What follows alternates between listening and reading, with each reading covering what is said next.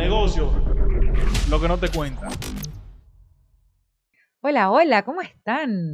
Soy Dani López, consultora en ventas y co-host de este podcast espectacular. Hoy vamos a hablar de cómo emprender en nuevas fronteras. Y antes de comenzar, por favor, no olvides darle a la campanita y suscribirte en nuestro canal y seguirnos en negocios, lo que no te cuentan, en Instagram. ¿Ok? Y bueno, y sin más preámbulo, voy a presentarles a una persona que admiro muchísimo, es de mi país natal, de Venezuela.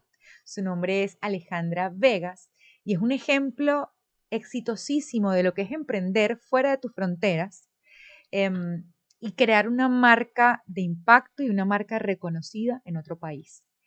Em, ella es empresaria, es madre, es deportista, es creadora, es innovadora. Y bueno, acá se las presento. Alejandra, bienvenida. Hola, Dani López. Gracias. No, gracias a ti por, por venir, por estar abierta a esta conversación. Eh, y bueno, eh, arranquemos con, con, con, este aprendizaje, porque creo que va a ser un poco eso, ¿no? Aprender un poco de ti y de cómo has logrado posicionarte como una marca dominicana, eh, con sello dominicano, en tan poco tiempo y siendo, y siendo de otro país, ¿no? Eh, viniendo de otras fronteras. Eh, así que arranco con lo primerito que tengo aquí apuntado y es cuéntame un poco de ti, o cuéntanos un poco de ti, de dónde vienes, cómo comenzaste con este negocio, que no he dicho el nombre, se llama Crostata Fiora, acaban de ver la foto de la marca, pero bueno, que Ale nos cuente su experiencia y sus inicios. Te cuento de los inicios de la, de la idea de las crostatas fiora. Mis abuelos son emigrantes, mi abuelo materno es italiano, mi abuela eh, materna es española y llegaron a Venezuela por distintas razones, Segunda Guerra Mundial, Guerra Civil Española, tuvieron a su familia, gran, amplia familia, y la receta preferida, la, merienda preferida de todos eran las crostatas, que en esa época eran de melocotón. La receta era de la familia de mi abuelo, es una receta italiana, es un postre eh, típico. Estas mías, las crostatas las hacen en toda Italia y cada zona, norte, sur, tiene su estilo. Las de nosotros son muy típicas venecianas, más bien secas, eh, con un punto alto de sal. Y mm, bueno, nada, yo aprendí desde muy pequeña y eventualmente cuando tuve a mi primera hija hace 22 años, no, 23, este, comencé a hacer las galletas en casa para vendérselas a una amiga de mi mamá que tenía una tienda. Lo estaba haciendo muy informal, la verdad. Pero de boca en boca el negocio fue creciendo y eventualmente en Caracas nos hicimos un nombre, pero siempre lo dejé un poquito informal, en el sentido de que no pasamos a supermercados ni farmacias, etc. Era más como un hobby. Ok. ¿Y alguna vez te imaginaste que esto sería tan exitoso como lo es hoy en día y que y que incluso sería un negocio de tu propia familia, porque hoy en día es un negocio familiar, que si bien iniciaste tú, toda tu familia, eh, tu esposo, tus, tus hijos, no sé si tus padres también están metidos en esto. ¿Te lo llegaste a imaginar en algún momento? Tú sabes que las galletas fueron famosísimas, de hecho, no desde que las hacía yo, ya cuando las hacía en casa de mi abuela eran famosas. La gente llamaba a preguntar, mira, hicieron crostatas. Y si sí, ay, qué chévere, puedo ir a tu casa, voy a jugar. Entonces, siento que de alguna manera tienen como que vida propia. Bueno, yo te invité por las, por las, galletas. o sea, yo sabía que hoy había galletitas. Que yo iba a traer. Están ahí. Por favor, enfóquenlas. Y bueno, solo por eso, ¿eh? Y, y tal cual, ellas como que encontraron en mí el canal porque sí, desde que las empecé a hacer, éxito, pero loquísimo. La gente en todos lados me, me decía, tú eres la de las galletitas. Y no crecimos más en Caracas porque yo estaba muy cómoda. Ok.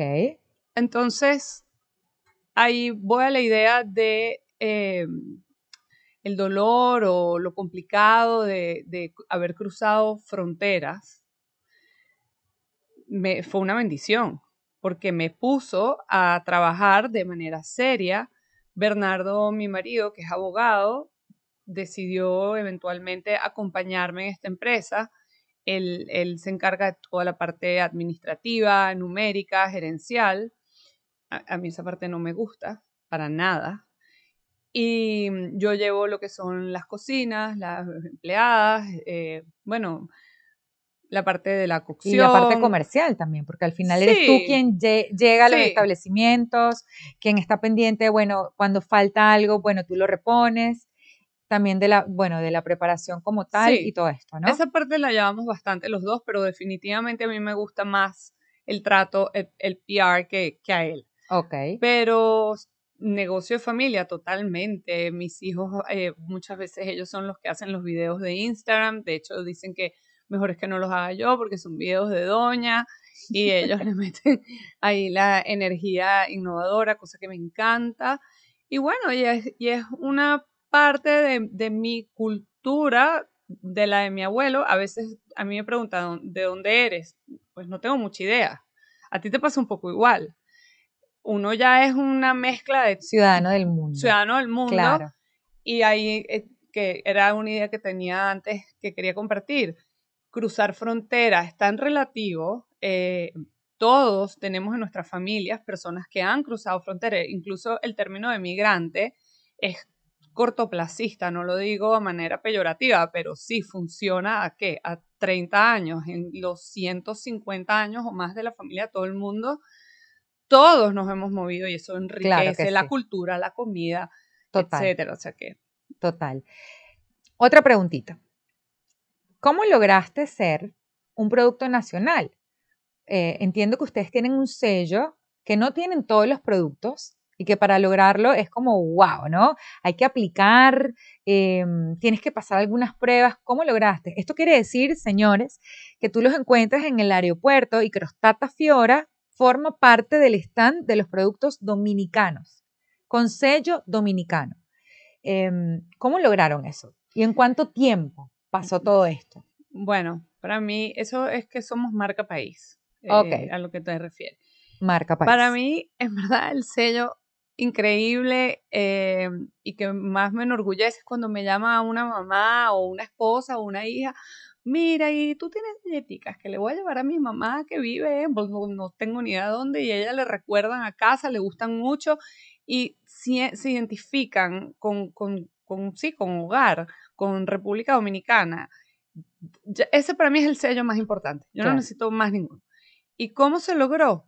Vuelvo y te digo, estas galletas son como, tienen vida propia, yo no tengo ni idea. Ellas fueron por ahí enamorando a todo el mundo y mm, pasó una cosa muy graciosa. Aquí entiendo que hubo un dulce que se parece. No sé qué es, yo no me lo he encontrado, pero mucha gente me dice, eso parece unas galletitas de guayaba que se hacían mucho aquí. No son los deditos de Mm. novia, no. Pero debe ser porque es la guayaba. Yo entiendo que los, por Puede ejemplo, tú antes los hacías de de melocotón.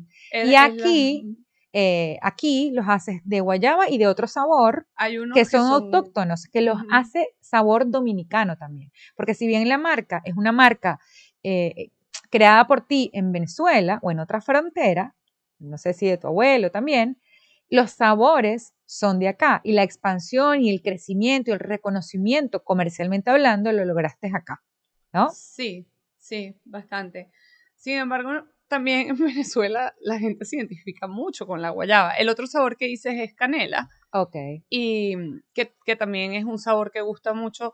Nos podemos parecer ambos países, sobre todo en la parte costera nuestra, sí. y los sabores que nos gustan y, y- y, bueno, y además que en Venezuela hubo muchos dominicanos, hay muchas familias que, que de, de hijos de dominicanos, nietos dominicanos, y aquí hay cantidad de venezolanos Sí, tal cual. y, y agradecidos infinitos para siempre con República Dominicana. No, y eh, hace poco me enteré algo, y perdón la ignorancia de esto, pero Lavillos era dominicano y yo me, yo crecí con Lavillos, o sea, con Villos, mejor dicho, Villos Frometa, que tenía una banda que se llama Lavillos Caracas Boys, eh, Y yo juraba que él era eh, venezolano y no. Y No. también crecí con toda la música eh, de acá, o sea, Wilfrido Vargas, las chicas del can, o sea, ahí se me está cayendo la cédula. ¿eh? Sabes que Duarte es primo de Cruz 10. Ah, no sabía. Bueno, bueno, eso me encanta. Quizás es por eso entonces que estas, que estas personas relacionan tanto el hogar y la casa con estos sabores también, Puede ¿no? ser, puede ser. tus clientes como tal.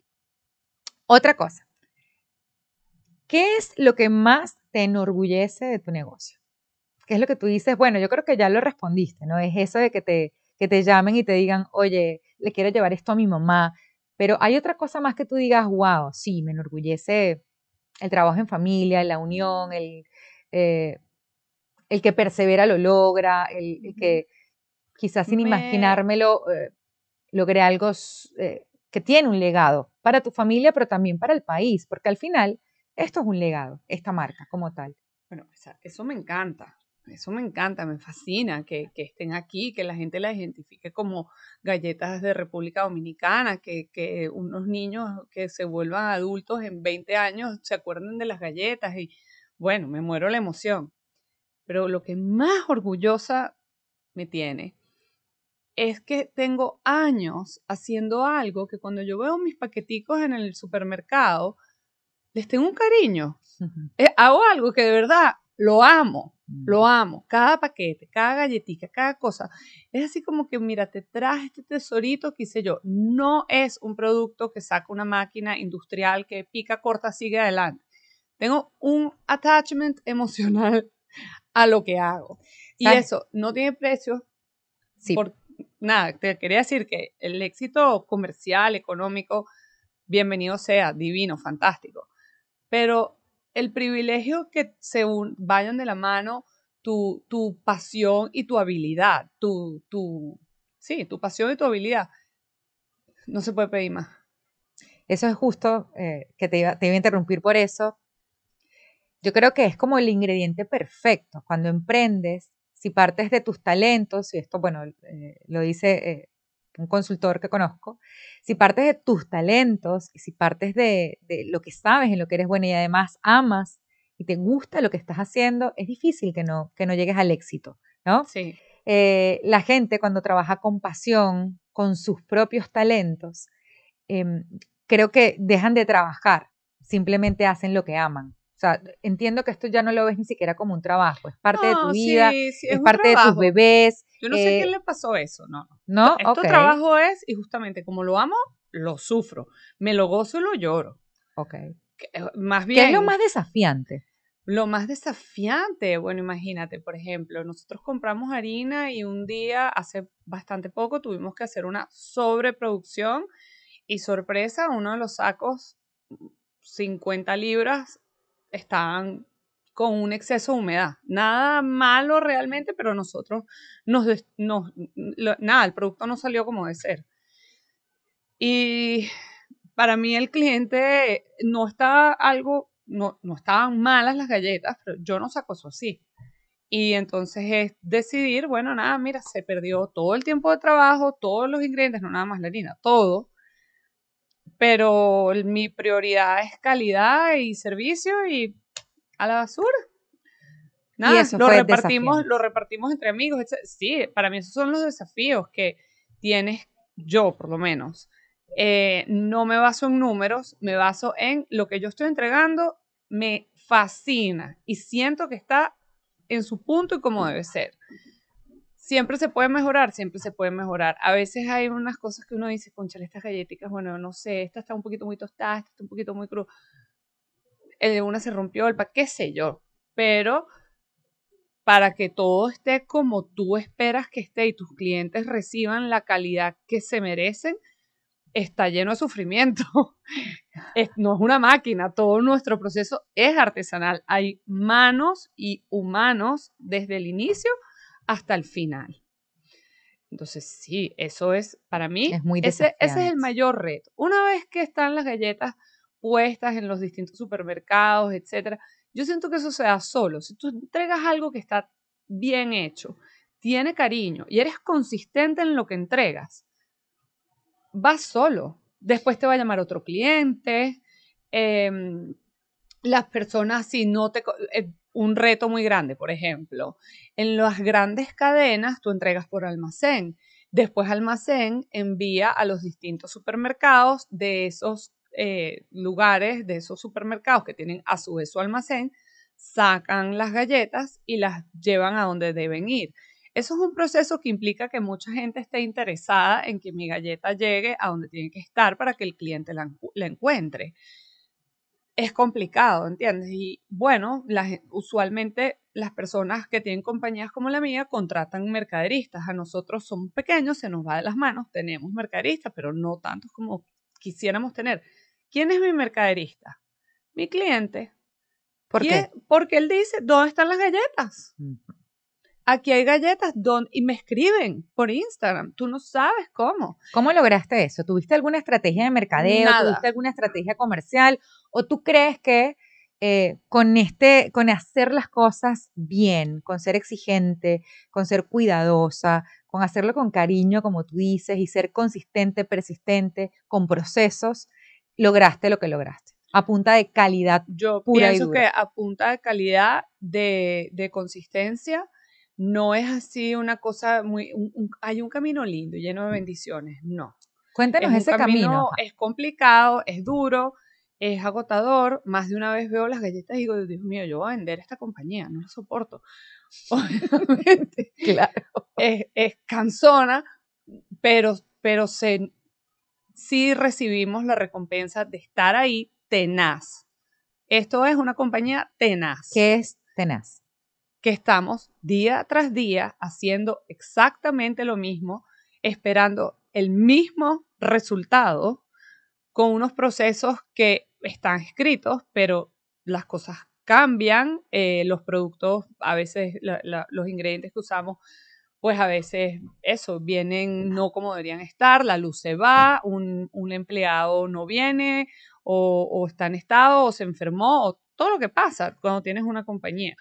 Dicho sea de paso, yo- tenemos el mejor equipo, no, la gente no falta ni nada de eso, pero, pero pasa, la gente se enferma, el carro se, se daña, el La carro harina se llegó reparte, podrida, o sea, claro. todo eso pasa. Pero, ¿quién gana? Gana el que se para al día siguiente y dice, bueno, mira, pues yo pongo todo mi ser y mi ímpetu aquí otra vez. Y para mí, otro ingrediente importantísimo es la paciencia. Ok. La vida no se mide a corto plazo. No, ella tuvo mucho éxito. En dos años sacó, mira, yo no sé en dos años, si alguien tiene mucho éxito, bendito sea. A mí nunca se me ha dado así. ¿Cómo Nosotros- se te dio? ¿Cuántos años tienes en 20 esto? 23 años en esto, porque no descarto el camino cruzado en, en Venezuela. Ciertamente en Caracas no, no lo tomé nunca con la rigurosidad que se ha tomado aquí, porque no estaba Bernardo en el equipo, que es la parte administrativa y gerencial. Pero igual, se trabajaba día a día con pasión, amor y se entregaba un producto en perfecto estado. Así como la gente en República Dominicana nos reconoce, la gente en Venezuela pues también, que la fábrica sigue, nosotros no hemos cerrado. La fábrica sigue en Venezuela en muy pequeñita escala, pero ahí está. Yo te tenía otra pregunta que creo que ya la respondiste, que es, ¿cuál es el ingrediente o los ingredientes principales para el éxito de un negocio? Entonces yo parafraseo un poco lo que dijiste y es, bueno, el bien hecho, la paciencia, el entender que esto hay que hacerlo día y noche y con el mismo ímpetu, con la misma mm, eh, garra, aunque no me dijiste garra, la palabra como tal, eh, con paciencia y que esa paciencia viene también de entender que no lo logras todo así, como por arte de magia. Y hoy por hoy vivimos en un mundo de inmediatez, eh, donde creemos que, ah, ya sigo el 1, 2, 3, o, mm, o, sí, lo que me aparece en las redes, lo que me dice cualquier, inclusive un consultor, lo que leo en un libro, y listo, ya debería tener el éxito ganado, pero con tu experiencia nos damos cuenta que no, que eh, la paciencia, que la perseverancia, que la constancia, que el amor por lo que uno hace, que la búsqueda de la excelencia son el verdadero camino para lograr eso, ¿no? Sí. Y todo lo malo que pasa en el camino son, no quiero usar palabras, lugares comunes, pero son bendiciones, totalmente. Cada vez que nosotros hemos tenido tropiezos, inclusive la, la harina que te conté de ese día, nos ha traído un beneficio. Ya, ya, tan ha sido así que cada vez que pasa algo malo, me frustro y por otro lado digo, bueno, gracias Dios mío, ¿qué vendrá por ahí? No viene nada afuera, viene de dentro de- del equipo, de nosotros, de, Bernardo, mi esposo, de mí, de mis hijos y de, mi- de- de mis empleadas.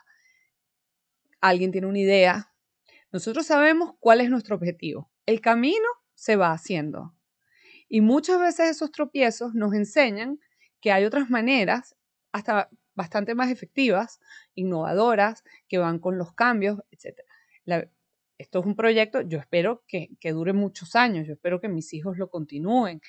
Eh, y ciertamente las cosas no se van a hacer exactamente igual. Uno no se puede ajustar una horma. Yo creo que tú te Claro. puedes ajustar una horma en la idea de qué quiero lograr. Pero el La- cómo quizás Las puede cambiar. Oreo, por ejemplo, no sé cuánto tiene eh, la Nabisco, pero años, pues 100 creo que cumplieron o más. Puede ser, sí. y sí. ellos saben, yo quiero una Oreo, ya no será la misma familia, ciertamente. Tienen claro cómo es la Oreo, pero los caminos, pues hay muchos.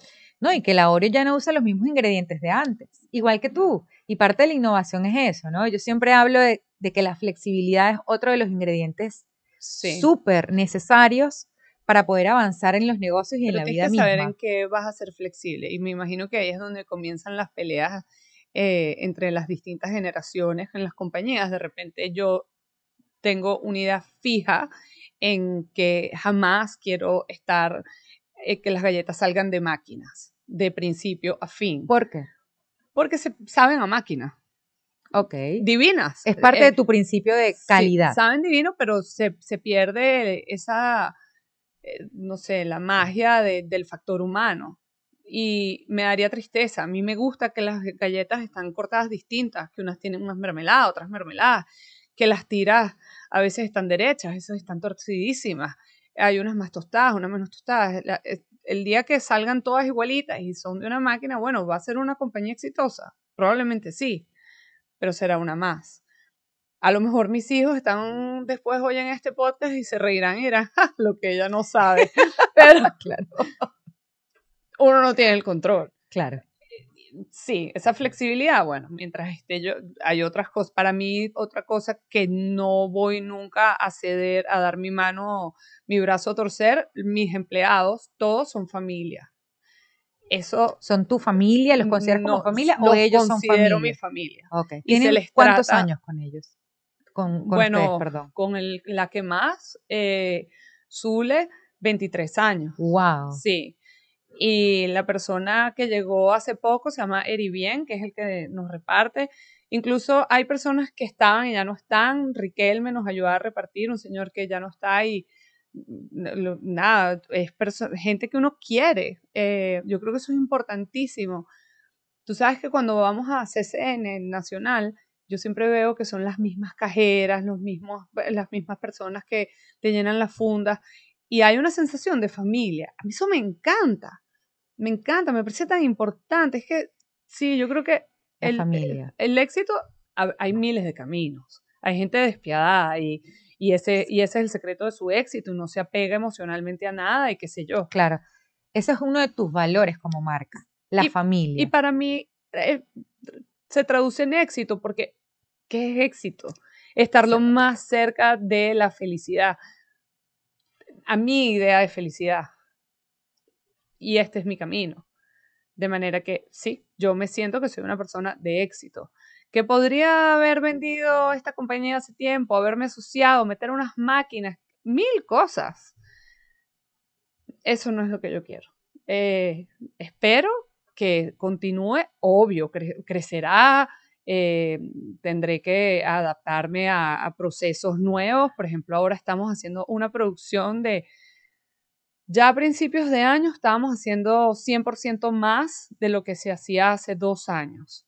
Y de un tiempo para acá ya estamos al 300, o sea, hubo un crecimiento, de crecimiento. repente abrupto, inesperado. Y sí, ya me estoy dando cuenta que definitivamente tenemos que, Mudarse a una fábrica más grande. no, sí, bueno, y, me- y meter máquinas empacado, por ejemplo. Hay cosas que, que hay que optimizar, ¿no? Ok. Otra preguntita. O sea, saliendo ya de, lo de esa parte emocional, ahora me voy un poquito más a lo, a lo puro y duro de las ventas y de lo que es emprender en otra frontera, en otro país, recordando que este podcast llega a toda Latinoamérica, lo ve gente de todos los países y que quizás está en tu situación con ese amor por lo que hace, con un emprendimiento espectacular y, ja, ¿cómo hago para arrancar acá, no? Cuando llegaste acá, eh, eh, ¿crees que el ser mujer ex- y extranjera fue un factor que te ayudó o por el contrario fue un poco más difícil que para el resto de los empresarios locales? Me ayudó, 100%. Habrá excepciones, pero yo siento, me, me parece, eh, aquí en República Dominicana, las personas están muy acostumbradas, la gente de afuera, y, y les divierte, les da curiosidad. Si tú traes una comida distinta, no, esto es de, no sé, el fin del mundo. ¡Ay, qué rico! ¿Y cómo será eso del fin del mundo? Hay Eh, más apertura. Sí, Claro. y, hay, y hay curiosidad. Eso es divino, divino. Eh, más si, bueno, si, si la persona que es tu cliente entiende que hay una calidad y que se mantiene esa calidad, pues mira, yo, yo siento que, que, que- más bien me abrió puertas y no nada más me abrió puertas hacia, hacia, lo, hacia afuera, hacia el cliente, me abrió puertas dentro de mí, lo que te decía antes. Todos los momentos difíciles han sido beneficiosos. Yo estaba cómoda, aquí pasé a estar pues incómoda, no estaba mi familia, no conocía gente, eh, necesitaba un ingreso adicional y pues vi, descubrí partes de mí, eh, optimicé este producto que amo, vi Caracas desde otro ángulo y la amé aún más. Em, me di cuenta que mis hijos y mi marido es el universo para mí. De pronto antes lo, lo daba un poco todo más por sentado. Y ese ser emigrante, a mí no me atrae, me atrae bendiciones y bendiciones y bendiciones. Y lamento usar la palabra otra vez como una cursi, pero que no se me ocurre Bueno. otra. Es, es así. Y como mujer, igual, una maravilla, porque, por ejemplo, Proindustria nos ha apoyado siempre. Desde el principio nosotros tuvimos un acercamiento con ellos y más bien han estado apoyando muchísimo a la mujer emprendedora. O sea que, Para ti ha pura sido ganancia. Exacto. Para ti ha sido un, un beneficio. Y ya dos preguntitas más y cerramos. Eh, tú, tú hablaste de que más bien se te han abierto puertas. Y yo creo que esta misma situación de emigrar, de generar un ingreso que tenía que ser más formal, eh, te abrió más la cabeza y dijiste, bueno, a ver, ¿qué más puedo hacer? ¿Dónde más puedo vender esto que tanto amo y que, que tanto sé hacer? Y, mm, y ahí te pregunto, ¿Qué canales de venta tienes hoy por hoy? Más allá de venderlo en los, supermercados, que entiendo que están en todas las cadenas del país, corrígeme si me equivoco. No, no todas, ojalá, nos faltan, eh, por ejemplo, a ver, Bravo no estamos, Olé no estamos, eh, hay, hay sitios que no estamos. Supermercado Migo. pero ¿dónde sí? Ahorita sí nos tienes que decir sí, dónde sí, sí. Y ahí lo ponemos Lo acá. sí está el, el Nacional, Jumbo Nacional, el grupo CCN ha sido incondicional con nosotros, estamos en el proyecto de Corazón Dominicano, Eh, nos han apoyado no nada más a nivel de compra y el stand en el que estamos eh, en- dentro del súper, sino con publicidad. Ahora tenemos nuestra imagen en, en todos los establecimientos eh, como productores artesanales. Un- una maravilla, o sea, no, se- no se puede pedir más. Mm. Después Farmacias Carol, que, que un cliente maravilloso, Los Hidalgos, un cliente maravilloso, Grupo Ramos, eh, después están sitios más que, que tienen un solo establecimiento, Super Fresh Market. Y esto es a punta de amor, o sea, amor, consistencia, familia, excelencia. eh, Ah, bueno, las estaciones de servicio, Reset, Texaco, Sunix. Total. Ay, no se me dan gusto. Paré de No- me gustan las listas, porque Paré entonces, ¿quién se me olvida? ¿Qué otro lugar? Entiendo que vendes por internet. Sí, el, Es el canal online como apareció un poco sin querer. Hicimos un viaje con Pro Dominicana a la Florida justo el marzo de la pandemia, 2019. 20, No, 19, ¿no fue cuando empezó? Empezó, la gente 20. se empezó a tapar la boca. 20, 20. Ah, bueno, entonces, ok, ven. Recuerdo que la señora del Uber decía, viene el fin del mundo. Y yo, señora, pero qué inventora, ¿qué es eso? Y bueno, más o menos tuvo razón. Eh, entonces, nada, fuimos eh, para, para la Florida y a buscar posibles clientes.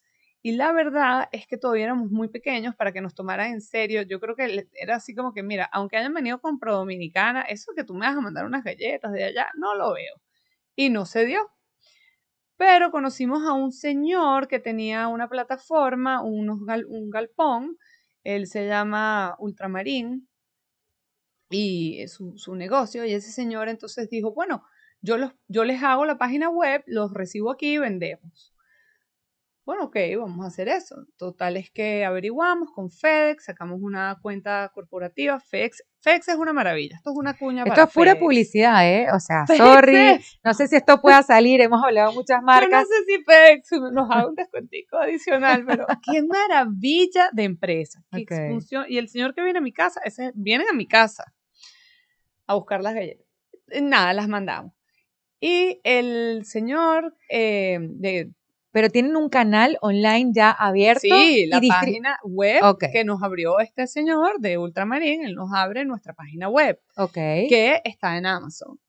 Y mm, nada, nos llama y nos dice, miren, ya está activa, ya te pueden comprar a través de Amazon.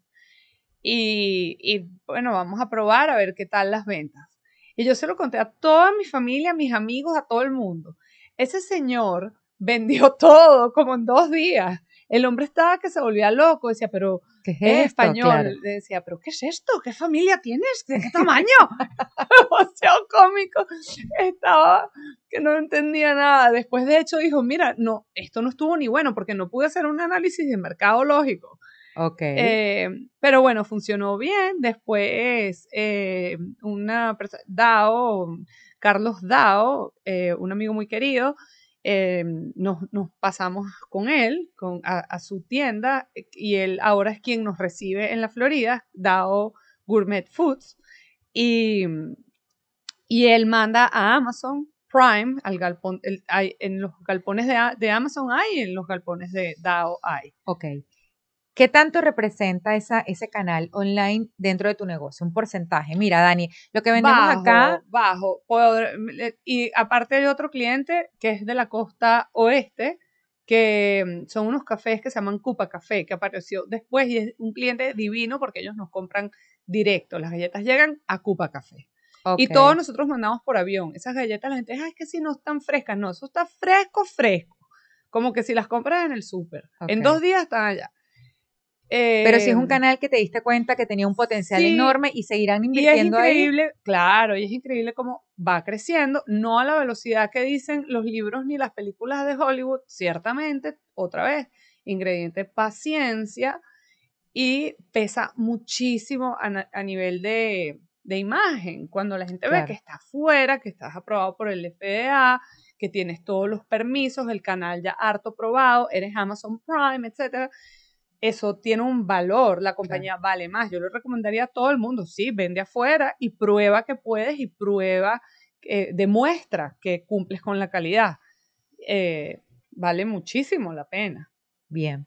Y para terminar esta última preguntita, ¿qué le recomiendas a todos estos emprendedores eh, que, que, que justamente hacen galletitas? Porque algunas personas podrían decir, oye, wow, ¿cómo logró tanto con las galletitas? Quizás yo no tenga esas capacidades.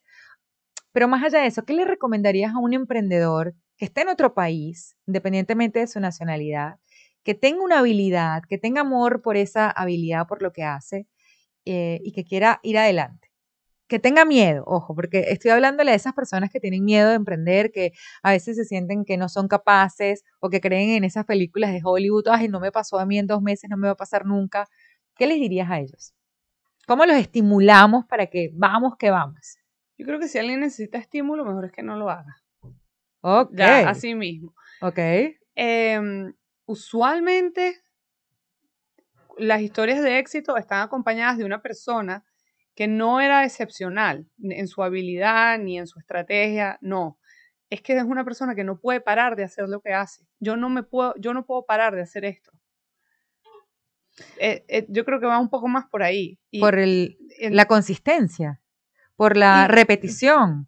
quizás, a lo mejor, me- claro que me he estrellado muchas veces, pero no tomo no por respuesta, porque no sé hacer otra cosa.